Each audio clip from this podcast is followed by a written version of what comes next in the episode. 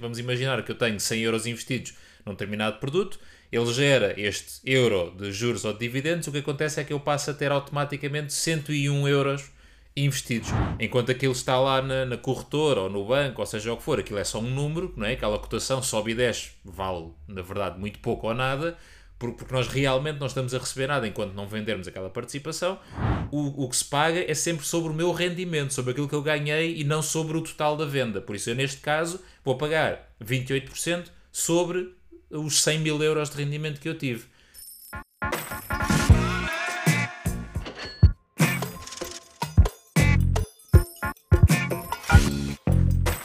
Olá pessoal, sejam muito bem-vindos ao sexto episódio da segunda temporada de Capital Talks. O meu nome é Sancho Sampaio. E eu sou o Sérgio Rodrigues. E hoje, no sexto episódio, vamos falar sobre a acumulação versus a distribuição. Isto, no mundo de investimentos, existem duas principais categorias, que são as que acabei de dizer, acumulação e distribuição. E isto acontece tanto nos juros como nos dividendos. Uh, mas, Sérgio, consegues-nos explicar aqui um bocadinho melhor qual é que é a diferença entre a acumulação e a distribuição? Sim, na verdade a acumulação ou a distribuição acontecem um, não só no mundo dos investimentos, acontecem nos produtos financeiros de uma forma geral, até os tradicionais depósitos a prazo e os certificados da Forra e Tesouro também podem seguir uma, uma lógica de uh, acumulação ou distribuição. Vamos então começar pelo primeiro, o lado da acumulação.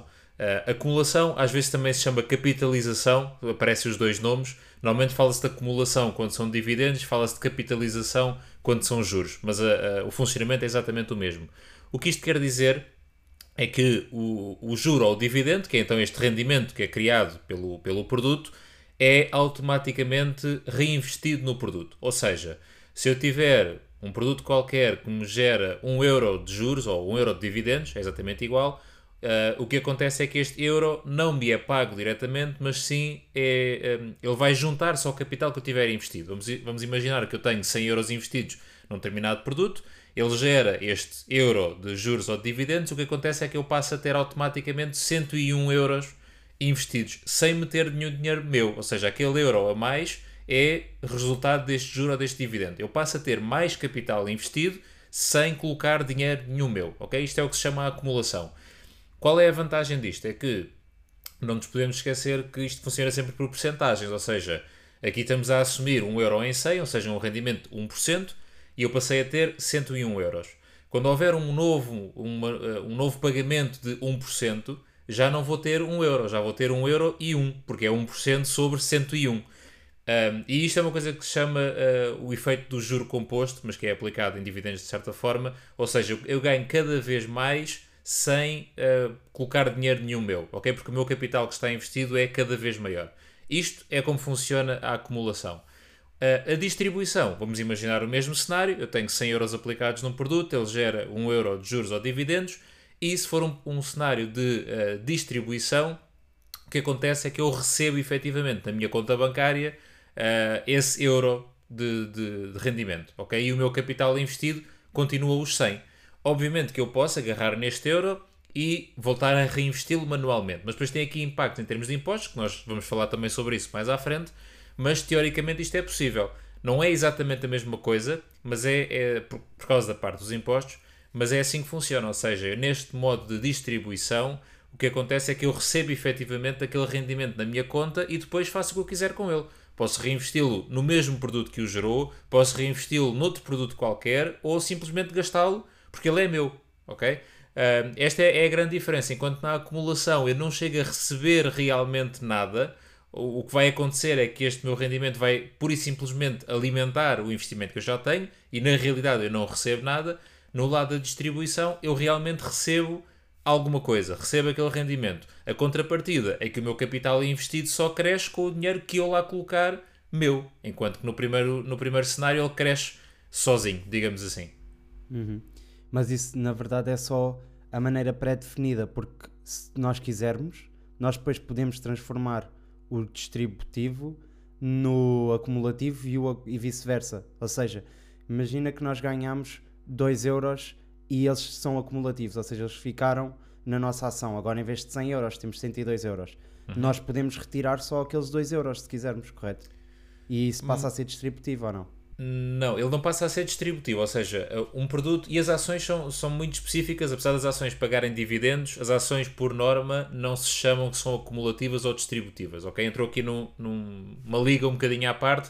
Normalmente, um, quando estamos a falar de acumulação e distribuição, falamos de fundos de investimento ou de ETFs, uh, seguros de capitalização, às vezes. Alguns, lá está, os depósitos a prazo também podem ser acumulativos ou distributivos. As ações, normalmente, são um bocadinho à parte porque ou pagam dividendos ou não pagam. E aqui é uma decisão da própria empresa de fazer essa gestão. E também podemos falar um bocadinho sobre isso, mas o que estás a dizer, no fundo, é vendermos uma parte da nossa participação. Ou seja, imagina nós compramos ações, uh, um X número de ações que no total valem 100 euros. Com, esta, com este reinvestimento, com esta acumulação, digamos assim, que a empresa faz, a cotação sobe uh, e nós passamos a ter um, um, um, eh, uma, uma posição que vale 102 e vendemos ali uma pequena parte da nossa posição para ir resgatar estes 2 euros. Sim, uh, mais ou menos. Ou seja, não é bem a mesma coisa, é possível, faz, é, é, faz sentido para quem quiser, obviamente, uh, fazer de conta que recebeu um dividendo quando na verdade não o recebeu, mas não é exatamente a mesma coisa, ok? Até porque nas ações, como eu disse, esta questão da acumulação ou da distribuição, tal e qual como nós estamos a falar, não se aplica, ok? Simplesmente há empresas que pagam dividendos ou não pagam dividendos porque optam por reinvestir no negócio. Uh, por isso, isso que tu disseste, mais ou menos, pode ser uma forma de olhar para isto, mas não é exatamente um cenário de transformar acumulação em distribuição. Então vamos aqui ver nas duas óticas diferentes. Nós temos a ótica das empresas que gerem esses fundos uhum. uh, e para elas, começando aqui pelas empresas, para elas qual é que é a diferença entre escolherem o distributivo ou escolherem o acumulativo? Existe alguma diferença? Ou o que é que funciona? Qual é o critério para eles avaliarem se o fundo de investimento deles vai ser acumulativo ou distributivo?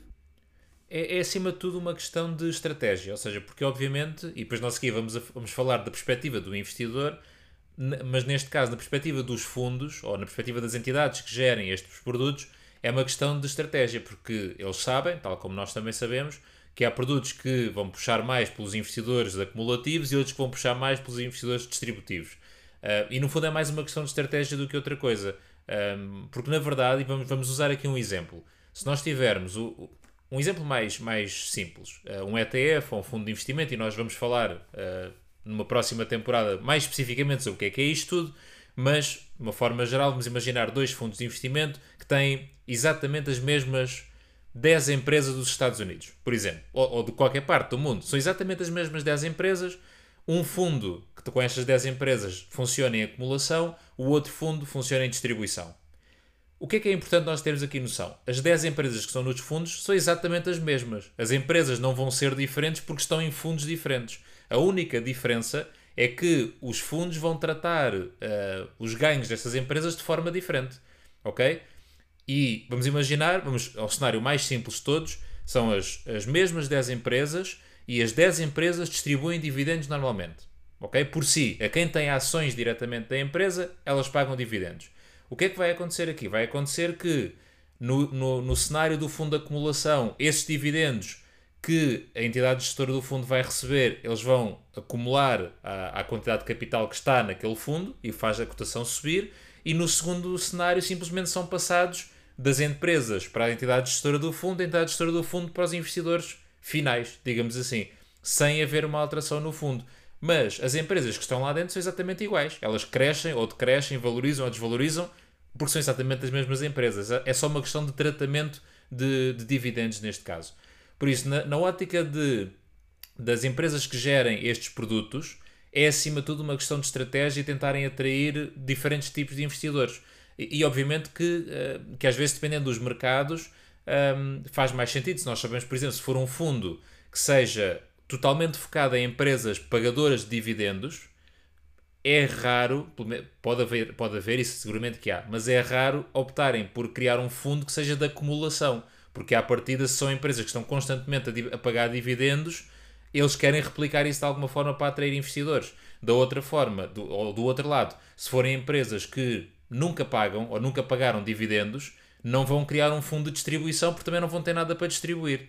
Por isso, é tudo uma questão de estratégia. O que é que eles vão colocar dentro do fundo ou dentro do produto? Que tipo de cliente é que eles querem atrair? Uh, qual é a estratégia da própria entidade gestora do fundo? não há, digamos assim, nenhuma diferença ou nenhuma vantagem ou desvantagem de um lado ou do outro para o lado das entidades. É acima de tudo uma questão de, de estratégia e de composição de fundo e de tentarem atrair aqueles clientes que para eles fazem sentido naquele tipo de ativos. Ok. E passando então agora para a parte da ótica do investidor, e eu posso até dar o meu exemplo que pode, pode não ser o mais correto, e é isso que vamos discutir aqui, que é eu sempre vi, desde que comecei a investir, com muito melhores olhos a par, os, os ETFs e todos os fundos que eram mais acumulativos.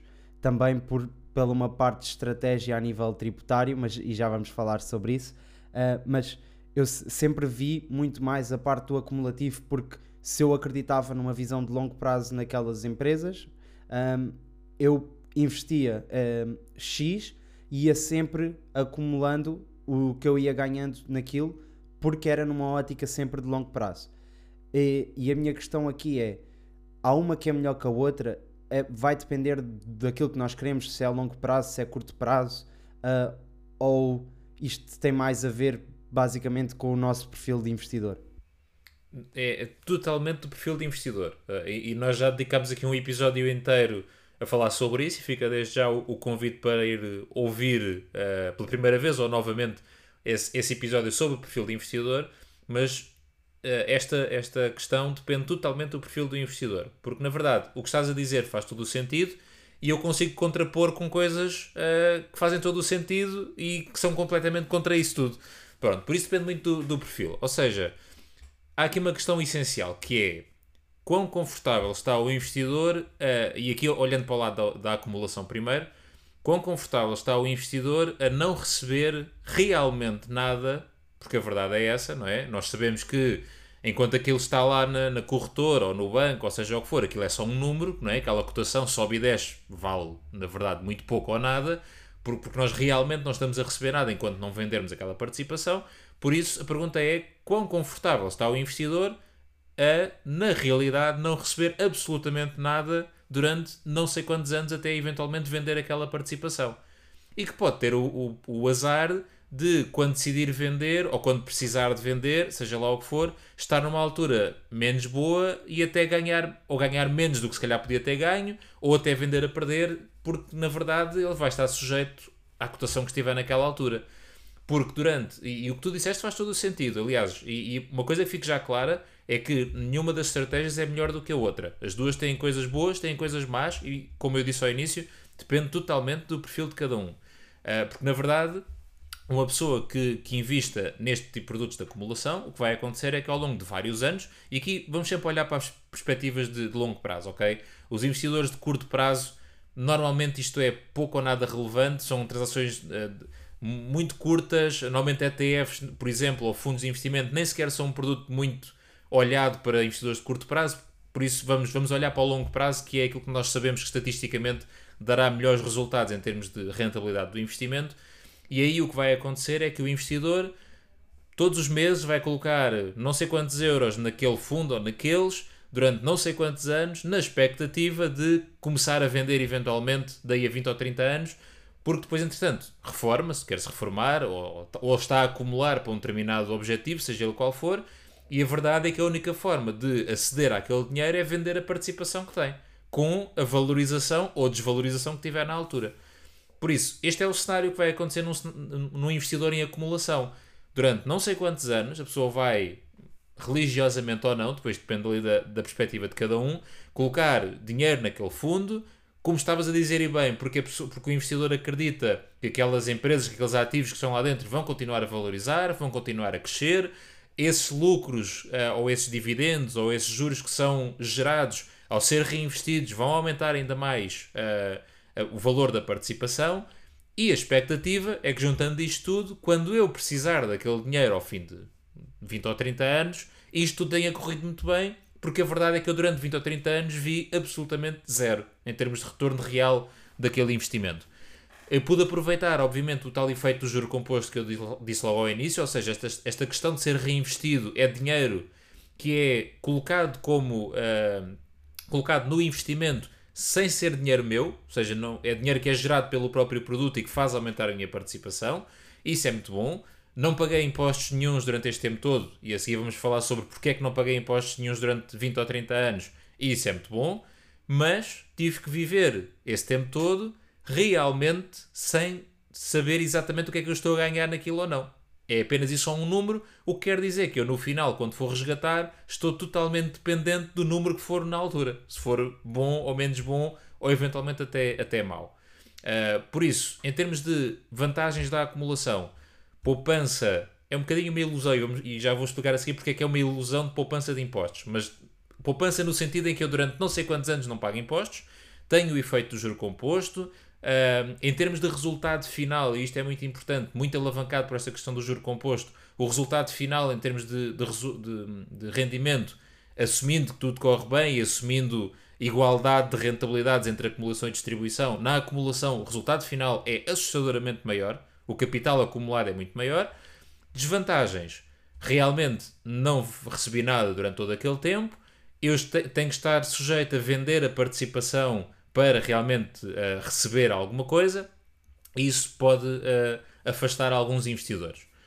Do lado da distribuição, as coisas são diferentes, porquê? Porque há um, há um cash flow, nós também já falamos do cash flow uh, anteriormente, que é gerado por estes produtos, ou seja, o cenário é o mesmo. Eu todos os meses coloco 100 euros num fundo, num ETF, seja lá o que for, e o que acontece é que de 3 em 3 meses, 6 em 6, de ano a ano, há, mês a mês, alguns produtos é pagam todos os meses, depois há, há um bocadinho para todos os gostos, eu vou recebendo algum, estes dividendos ou estes juros que obviamente ao início são ali meia dúzia de cêntimos, mas à medida que eu vou comprando cada vez mais unidades, minha participação vai aumentando, este juro ou este dividendo que eu recebo também vai aumentando. Vantagens. Vou recebendo realmente alguma coisa, eu posso dizer, olha, hoje recebi deste fundo X.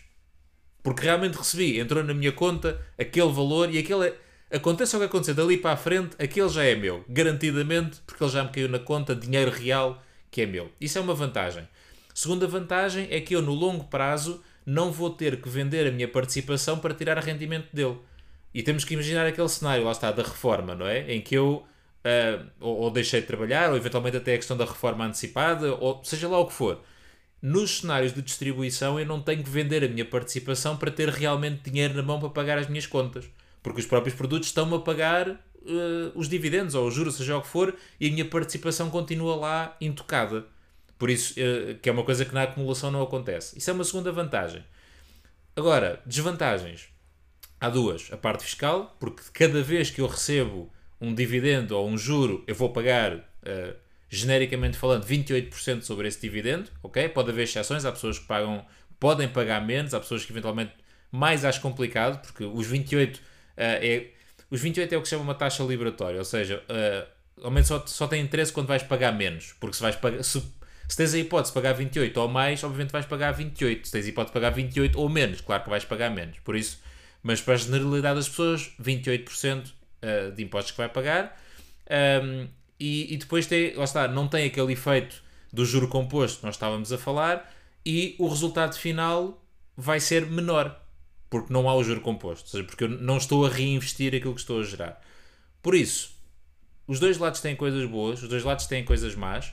Quem privilegia muita parte do cash flow e do receber realmente e do estar sempre a circular dinheiro, porque a verdade é que eu, a partir do momento em que recebo este meu dividendo, eu posso fazer o que eu quiser com ele. Eventualmente reinvestir noutro produto qualquer para equilibrar a carteira. Porque nós também já falámos da diversificação. Eventualmente eu posso aproveitar estes momentos para receber meus dividendos do produto A e usá-los para reinvestir no produto B, porque naquele momento faz mais sentido. Na acumulação eu não posso fazer isso.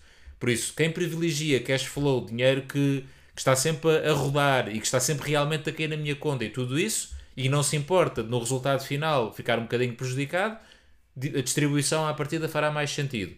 Quem quer realmente acumular capital e não se importa de passar não sei quantos anos sem realmente receber nada, à partir da acumulação é o, que, é o que será melhor para essa pessoa. Nada impede, como é óbvio, ter uns produtos em acumulação e uns produtos em distribuição. Não temos que seguir um caminho a 100%. Mas de uma forma genérica, é, são essas coisas que, a pessoa, que, que o investidor tem que pensar antes de tomar a sua, a sua decisão. O sponsor deste episódio é Wall Streeters. Wall Streeters é uma plataforma que tem como objetivo ajudar os investidores de retalho a investirem na bolsa sem precisarem ter conhecimentos avançados para encontrarem oportunidades no mercado ou até mesmo para gerirem o seu portfólio. Nesta plataforma podem encontrar várias features como pesquisa de ações, onde tem algoritmos que permitem aos investidores ter uma visão simples e completa sobre o valor de cada empresa, portfólio, onde podem criar o vosso portfólio e conectar à vossa corretora, deste modo conseguem gerir todos os vossos investimentos numa só plataforma, sem recorrer a folhas de Excel aborrecidas. E views, que são dashboards que dão facilmente para ser editados, em que o objetivo é escolherem a informação que querem ver. Neste momento, a plataforma ainda está em fase beta, portanto o acesso é gratuito. Partilha o teu feedback com os fundadores sobre as funcionalidades que gostavas de ver implementadas ou bugs que precisem de ser resolvidos. Podes aceder ao site através de www.wallstreeters.io. Ok, e, e, já, já que tocaste um bocadinho nesse assunto, nós podemos ir um bocado mais uh, a detalhe, porque até há uma, uma dúvida que eu gostava de tentar esclarecer, que é a seguinte: pronto, nós por um lado temos os distributivos que caem na nossa conta, e se caem na nossa conta, vamos ter que pagar impostos sobre eles. Os outros estão ainda na distribuidora, não caíram na nossa conta, estão lá em nosso nome, não é? na, nossa, na nossa conta da, na corretora, mas nós ainda não, não recebemos esse dinheiro no banco. Então, sobre esse, nós, enquanto não retirarmos, nós não pagamos imposto, correto? Certo, ou seja, isto, os impostos, uma coisa que fique já clara, apesar do episódio não ser sobre impostos, mas os impostos são muito simples. Pagamos IRS, e aqui estamos a falar de IRS, obviamente, sobre o rendimento que temos, sobre o dinheiro que recebemos, ok? E lá está, se na acumulação nós não estamos realmente a receber nada, porque aquilo continua lá às voltas, se não estamos a receber nada efetivamente, não vamos pagar nada.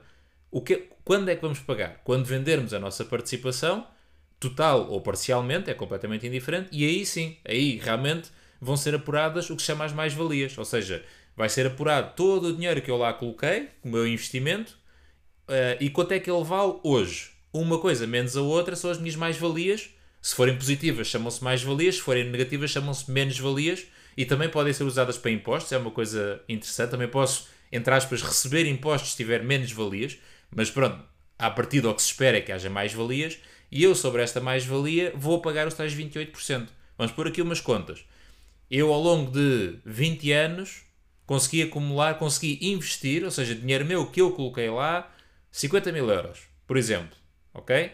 E os meus 50 mil euros investidos, que foram crescendo, que foram beneficiando deste, desta acumulação de dividendos e tudo isto, estes meus 50 mil euros, quando eu for vender, valem 100 ou 150, para dar, números, para dar números diferentes, ok? Eu, ao longo de 20 anos, fui, fui pondo lá um total de 50 mil euros e ele hoje vale 150 mil euros. E vamos imaginar que eu vendo tudo e quero receber os meus 150 mil euros. Eu vou pagar os 28% sobre os 100 mil euros apenas, ok? Não sobre os 150. Isto é um erro muito habitual e uma dúvida muito comum. O, o que se paga é sempre sobre o meu rendimento, sobre aquilo que eu ganhei e não sobre o total da venda. Por isso, eu neste caso vou pagar 28% sobre os 100 mil euros de rendimento que eu tive. Por isso, isto é uma coisa, lá está, estávamos a falar, é muito bom que não se paga impostos durante muitos anos, mas quando chega a altura de pagar, levas uma cacetada de todo o tamanho. Ou fazes ali uma gestão muito bem feita, que é o que a esmagadora maioria das pessoas faz, e retira à medida do que vai precisando, que é para, para ir aliviando um bocadinho, porque obviamente depois é tudo calculado um, por, uh, por, por valores, ou seja, obviamente se, eu, se dos 150 mil euros que lá tenho, só retirar mil, aquilo é calculado na proporção, ok? Qual é que foi o meu ganho naqueles mil euros e os impostos são calculados nessa mesma proporção. Um, mas ainda assim tens uma fatura muito grande, porque no fundo estás a pagar o que não pagaste durante 20 anos.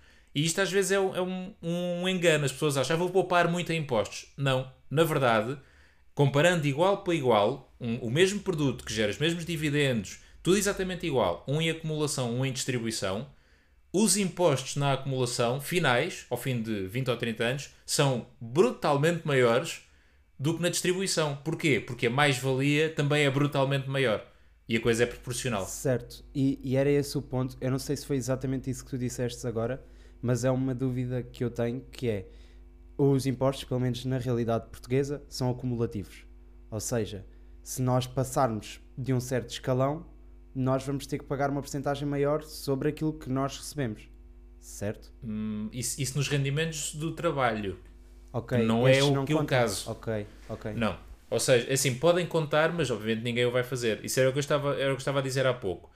Uh, é o que se chama, aqueles 28% é o que se chama uma taxa liberatória e que se aplica nestes casos, ok? 28% sobre os ganhos. O que é que as pessoas podem fazer? Se tiverem rendimentos muito baixos e esses escalões anuais de IRS, uh, atenção que são escalões anuais apenas, não interessa aquelas retenções mensais. Se o escalão anual de IRS colocar uma, a pessoa em termos de rendimentos globais abaixo dos 28%, a pessoa pode fazer o, o englobamento e paga de acordo com essa, com essa percentagem, ok? Mas isto, são, isto é assim, funciona para muito poucas pessoas. Porque ou são pessoas que só têm rendimentos deste género, uh, ou então são pessoas que têm rendimentos muito, muito pequenos. Pronto, porque, e aí sim podes, o que se chama fazer, uh, fazer o englobamento, e todos os teus rendimentos contam como uma única coisa, e aí é aplicada a tal tabela com as taxas. Um, mas para a esmagadora maioria das pessoas isso não é interessante e sobre este tipo de mais-valias vão pagar 28%. Que é o máximo, ok?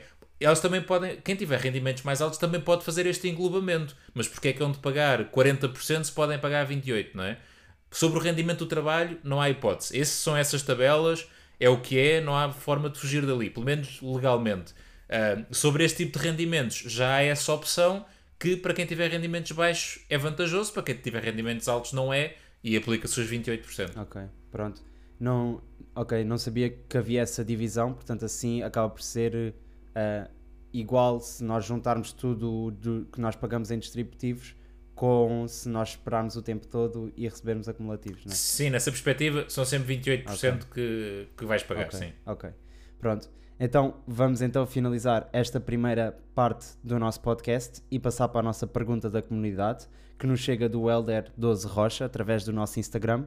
E a pergunta é: pontos, não é bem uma pergunta, é quase aqui uma, uma frase a desafiar-te, Sérgio, para, para ajudares neste sentido, que é pontos importantes numa análise de ações. Ok. Um, analisar ações não, não só ações, mas vamos falar sobre ações. Há aqui duas formas de fazer essa análise. O que se chama análise técnica e análise fundamental. Okay? depende muito do tipo de investidor, do tipo de estratégia que tem. Um, vamos falar um bocadinho das duas, mas vamos focar mais na fundamental porque está muito mais ligado com o que temos vindo a falar e a verdade é que há muito mais para, para falar na análise fundamental do que na análise técnica. A análise técnica aplica-se normalmente para os investidores de curto prazo, é que estávamos a falar há pouco. Malta que faz uh, day trade, swing trade, tudo isso, ou seja, aquelas transações de, de poucos minutos até ali um par de dias, uh, em que aí um, ehm, há uma série de análises que é feita e é mais em termos de tendência, ou seja, tentar prever se os últimos dias se comportaram de uma determinada forma, depois há uma série de medidas e métricas que se podem aplicar naquilo para perceber qual é a evolução do muito curto prazo. Ou seja, e aqui vai muito bater na questão da expectativa dos investidores. Uh, porque, obviamente, eu estou a tentar entrar hoje para sair daqui a um dia ou dois com lucro.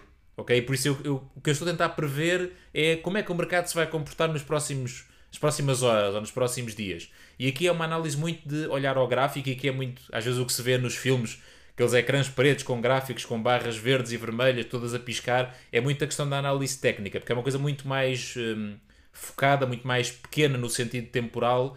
Uh, que é usada para este tipo de, de, de, análise. E aí confesso que não é de todo o meu forte, não é o tipo de investimentos que eu faço uh, e vamos, vamos dizer que a maioria das pessoas, se calhar, não está preparada para o tipo de análise que é, que é necessário fazer ali para realmente ter uma boa probabilidade de correr bem. O outro lado, a análise fundamental, é realmente olharmos para a empresa, ou seja, em vez de estarmos a ver apenas e só um gráfico, pode ser o gráfico da empresa A, B ou C e nós nem queremos saber, na parte da análise técnica, na análise fundamental estamos mesmo a ver a empresa, estamos mesmo a ver o negócio, onde é que estamos a colocar o nosso dinheiro. E aí a análise fundamental o que faz é ir ver as, uh, as contas, os relatórios de, das empresas, as demonstrações de resultados, os balanços, toda aquela uh, aqueles números todos para perceber onde é que a empresa está, como é que a empresa se está a comportar financeiramente, um, eh, em termos de negócio, em termos de crescimento, tudo. Ou seja, perceber a empresa como uma empresa uh, como um todo, ok? Aqui há muita coisa para, para analisar, é o, é o que não falta, um, mas há aqui alguns pontos que se calhar são importantes. Em primeiro lugar, para mim, o negócio da empresa. Parece um bocado óbvio, mas às vezes as pessoas esquecem-se disto. E esquecem-se de olhar para o que é que é realmente o negócio da empresa e garantir que percebem o que é que a empresa está realmente a fazer. Uh, porque às vezes é muito fácil olhar para. Vamos falar da Tesla, por exemplo. O que é que a Tesla faz? Carros elétricos. E não. A verdade é que a Tesla tem muito. Tesla é uma empresa de engenharia, acima de tudo. Não é, não é uma, é uma produtora de carros, ok? Há muito mais do que produzir carros elétricos. Há, todo um, há toda uma engenharia, uma investigação, há todo um negócio por trás daquele carro elétrico que nós vamos a passar na rua. Por isso, o negócio da Tesla é muito mais do que produzir carros. E por isso é que eu digo às pessoas que às vezes é importante ir mais a fundo e perceber realmente o que é que a empresa faz. Depois, em termos de, eh, de números, na minha opinião, há algumas coisas importantes a terem atenção.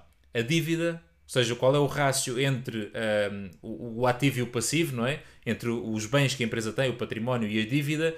Porquê? Porque hoje está tudo muito bem e a empresa tem dívida, mas amanhã pode não estar e a dívida vai ficar lá a pesar. Ok? Por isso temos de ter muito cuidado e perceber se a quantidade de dívida na empresa está controlada e, eventual, e esperemos nós que até venha a reduzir.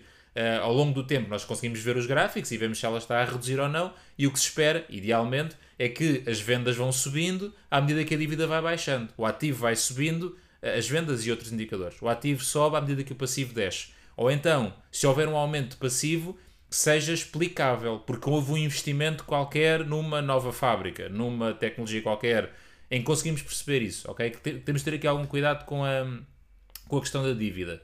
Outro ponto, e muito ligado com o que estamos a falar hoje, a questão dos dividendos. Se para o investidor for importante receber dividendos, perceber qual é a estrutura de dividendos. A empresa paga de quanto em quanto tempo, qual é a percentagem de, eh, de distribuição que dá aos acionistas. E temos de ter aqui algum cuidado na percentagem, porque enquanto investidor, enquanto acionista, claro que eu quero receber o maior dividendo possível, como é óbvio, não é? Mas temos de ter muito cuidado, porque se o, se o dividendo for muito grande, pode não se tornar sustentável, porque não, não nos podemos esquecer que o dividendo é dinheiro que a empresa está, um, está a perder, é dinheiro que sai da empresa para ser distribuído. Se sai da empresa, não pode ser usado para continuar a crescer a empresa. E por isso temos de ter aqui algum cuidado. Claro que queremos dividendos altos, mas ao mesmo tempo têm que ser sustentáveis e não porem em causa a sustentabilidade e o crescimento da, da empresa. Um, e se calhar, de uma forma geral, qual é o comportamento que temos tido em termos de, de cotação? Porque, obviamente, queremos que ela suba sempre, não vai acontecer, isso nunca acontece. Todas têm quebras, todas têm momentos bons e momentos maus, mas temos que ver mais uma vez a tendência do longo prazo, idealmente, não é? Obviamente, se temos uma empresa mais recente, não há longo prazo para analisar, e aí é um bocadinho diferente, mas se formos olhar para uma, uma Coca-Cola uh, um, ou uma empresa assim desse género, pá, temos ali várias décadas de história e conseguimos perceber se há ali uma tendência na cotação em termos de crescimento ou não. É um, é um trabalho uh, engraçado, dá, dá muito trabalho perceber aqueles números, perceber aqueles gráficos, mas, uh, mas assim de repente diria que são aqui alguns, alguns pontos importantes. Uhum. Deixa-me só acrescentar aí duas coisas que eu acho que podem ser interessantes também. Vão muito à base daquilo que tu disseste, mas uma delas, e foi uma coisa que, que li num livro, e foi uma coisa que eu li num livro há algum tempo, uh, que era nós devemos investir e quando, quando o mercado está a subir, quando está tudo muito otimista, tudo bem, quando há dinheiro para gastar, há muitas empresas, uh, até empresas de luxo, etc., que ganham muito. Mas depois, quando nós estamos, por exemplo, agora numa recessão económica, há muitas dessas empresas que só funcionam quando há muito dinheiro em circulação. Certo. Então, às vezes, é interessante pensarmos do tipo, ok, se existe uma grande crise, que empresas é que são essenciais para, para, para a vida? Que empresas é que, se eu não tiver muito dinheiro, que empresas é que eu vou precisar de continuar a dar dinheiro? E normalmente essas são empresas que se aguentam mais estáveis, uhum. seja em momentos mais de, de euforia, de, de, uma parte mais económica uh, forte a nível mundial, mas também uh, não descem tanto quando existem estas grandes crises económicas. Então pode ser um ponto interessante também a analisar Sim. quando vocês estiverem a escolher qual é a ação que querem. E outra era essa um, da dívida que tu estavas a dizer, porque, e até tenho um exemplo uh, bom para dar sobre isso, que é, por exemplo, a Uber, que uhum. nós pensamos, é pá, Uber, toda a gente utiliza a Uber e a Uber é muito conhecida mundialmente e, e é uma empresa que, que, tem ganho cada vez mais reputação. No entanto, foi uma empresa que é muito que precisou de muito investimento e precisa de muito investimento para entrar no mercado, por ser uma ideia que, que não existia e que era preciso muito, muito investimento inicial.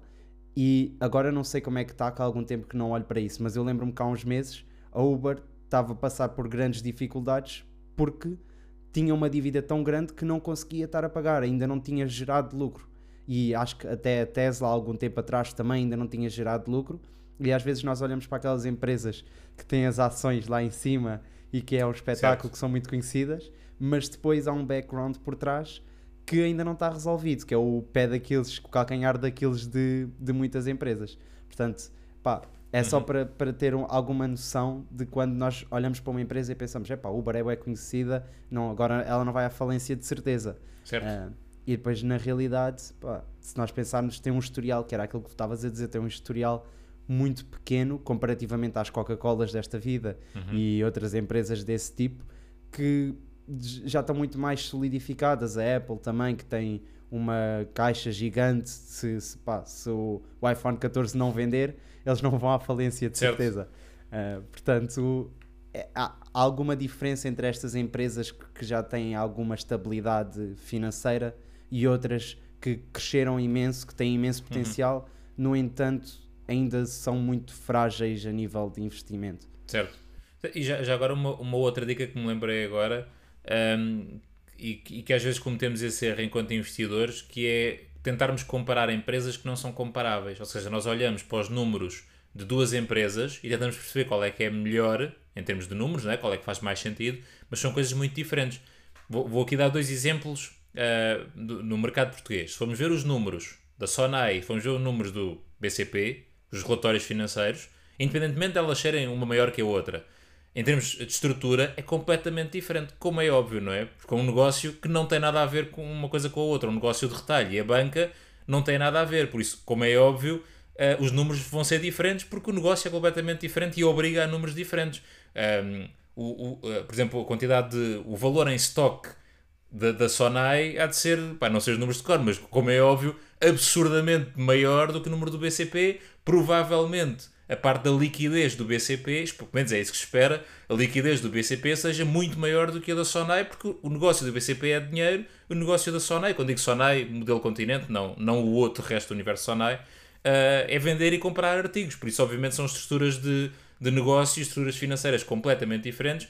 Por isso, cuidado com essas análises a comparar empresas que, se não forem minimamente comparáveis, não, não vale. Uh, ou seja, é, é legítimo olharmos para.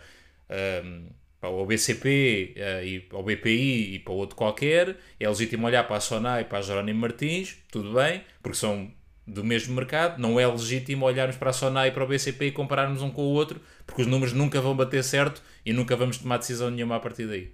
Certo, e sem querer alongar muito, porque isto depois entusiasmamos um bocadinho e acaba Sim. por passar um bocado do tempo Sim. que é suposto, uh, mas também é importante, e corrijo-me se estiver errado, Sérgio, que é percebermos de que país é que é a empresa onde sim, nós sim, estamos sim, claro. a, onde, claro. nós, onde nós queremos investir, porque às vezes a empresa pode ser muito boa, mas depois ela está num, num país que, que está mal financeiramente, politicamente. Uh, Fala-se muito de uma análise pestal. Pestal é analisar a uhum. nível político, económico, social, tecnológico, ambiental e legal. Uh, para, para percebermos todo o espectro daquilo que está a acontecer no país, porque isso vai inevitavelmente influenciar uh, a empresa. Claro então, às vezes, podemos acreditar muito na empresa, mas depois, se calhar, não acreditamos tanto no país, e isso pode ser um fator uh, decisivo quando nós estivermos a querer investir. Ok, passando então agora para a nossa notícia da semana, uhum. Sérgio, sobre o que é que nós vamos debater. Um, a notícia da semana não, não, não está diretamente relacionada, aliás, não, não está minimamente relacionada com isto que estamos aqui a falar, mas fiquei muito preocupado quando a li e achei importante partilhar aqui. Um, e, e, a notícia dizia que o crédito ao consumo cresceu no mês de agosto de 2022 e que nessa altura totalizava praticamente 700 milhões de euros a uma taxa média de quase 8%, taxa média de juro de quase 8%.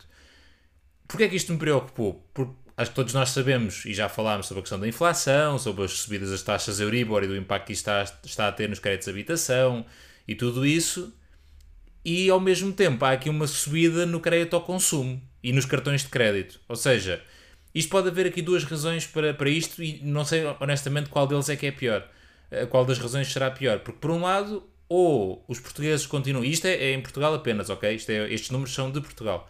Das duas, uma. Ou os portugueses continuam a recorrer a créditos a consumo a torta e direito para tudo, sem se preocuparem minimamente com o que está a acontecer. Pronto, porque com tudo o que está a acontecer em termos de aumento de custo de vida, as pessoas continuam a contrair créditos para comprar eletrodomésticos e para ir de férias e não sei o quê. Isso será um dos motivos.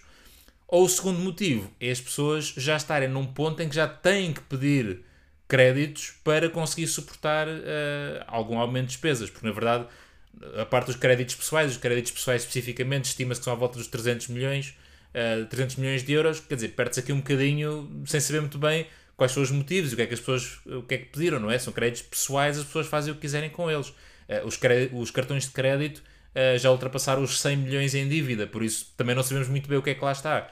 Das duas, uma. Ou os portugueses continuam a consumir desenfreadamente e completamente despreocupados e alheios ao que está a acontecer, que, que está a afetar e que não tem sinais de abrandar. O caso das taxas Euribor, uh, a Cristiano Lagarde, por exemplo, já veio dizer que será para continuar a subir as taxas de juros, por isso não tem sinais de abrandar, por isso ou as pessoas continuam, mesmo com isso a acontecer, a consumir na mesma, ou por outro motivo é que já estão a ter que recorrer a este tipo de, de instrumentos financeiros para conseguir suportar os seus custos de vida entre um e outro. Honestamente, não sei o que é que é pior, porque o primeiro é claramente comportamental e somos pelo primeiro cenário, temos um problema que é as pessoas continuam completamente uh, a passar ao lado o que é que é esta questão das finanças e do gerir o orçamento e do controlar os custos, está-lhes completamente a passar ao lado. Ou então, no segundo ponto, é, é grave porque as pessoas já se estão a endividar para conseguirem, vou-lhe chamar, sobreviver. Uh, entre os dois, não sei o que é que é pior, mas fiquei muito, muito preocupado porque 700 milhões de euros a uma taxa de juros de 8% são muitos milhões de euros em juros que vão ser pagos nestes, nestes empréstimos e que eventualmente podem criar aqui mais um problema para estas pessoas e para estas famílias que os contraíram. Eu acredito que seja a segunda, a a pior, uhum. porque acho que é mais fácil nós resolvermos a parte de comportamental das pessoas do que depois propriamente essa dívida, acredito certo. eu. Um, mas, mas pronto, já, de qualquer das maneiras é um muito mau sinal uh, sobre aquilo que está a acontecer agora. Certo. Ok. E para finalizar a nossa, um, o nosso episódio, uhum. nós temos sempre a nossa sugestão do host e desta vez, Sérgio, o que é que nos trazes? Hoje é uma coisa nova, não é um filme, não é um livro, não é, não é nada, é um, vamos chamar de trabalho de casa. É um desafio para, para as pessoas fazerem, um, no fundo para, para aplicar aquilo que estivemos aqui a, a falar hoje da acumulação e da distribuição.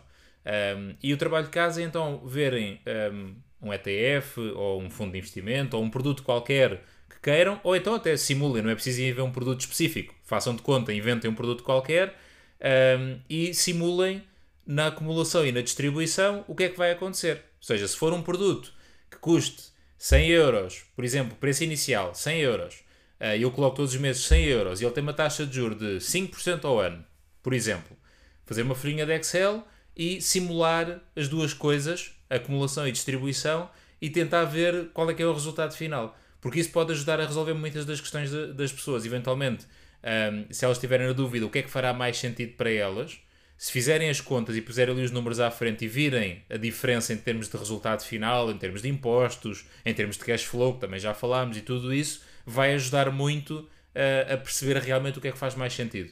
Por isso a sugestão de hoje é, é este trabalho de casa, fazer aqui uma simulação dos dois cenários, fazer as contas uh, e ver o que é que chega ao, ao resultado final. Ok, pronto, fica uma, um desafio novo, parece-me interessante. Uh, se não me engano, até há, para além do Excel, existem alguns programas, que sites que ajudam a. Sim, sim se, se formos ao Google também encontramos alguns simuladores que fazem as contas por nós, mas no Excel é mais engraçado porque temos que ser nós a fazer as contas e obriga-nos a perceber realmente como é que aquilo tudo funciona. Okay. Mas obviamente que um simulador online também o faz, claro. Ok, pronto. Então fica o desafio lançado e para finalizar o episódio, já sabem que é sempre muito importante que possam dar um rating no, no podcast através da plataforma que estiverem a ouvir ou partilhar com algum colega vosso, algum amigo, familiar que vocês acham que faça sentido. Um, já sabem também que podem acompanhar a notícia que foi falada aqui, como tantas outras, através do Daily da Meu Capital. E se gostaste deste podcast e gostavas de ser um ouvinte mais ativo e ajudar o podcast a crescer, podes ser nosso membro no Patreon e nós temos lá sempre duas modalidades de subscrição, as quais vocês podem ver através do link que está na descrição. E obrigada e até ao próximo episódio.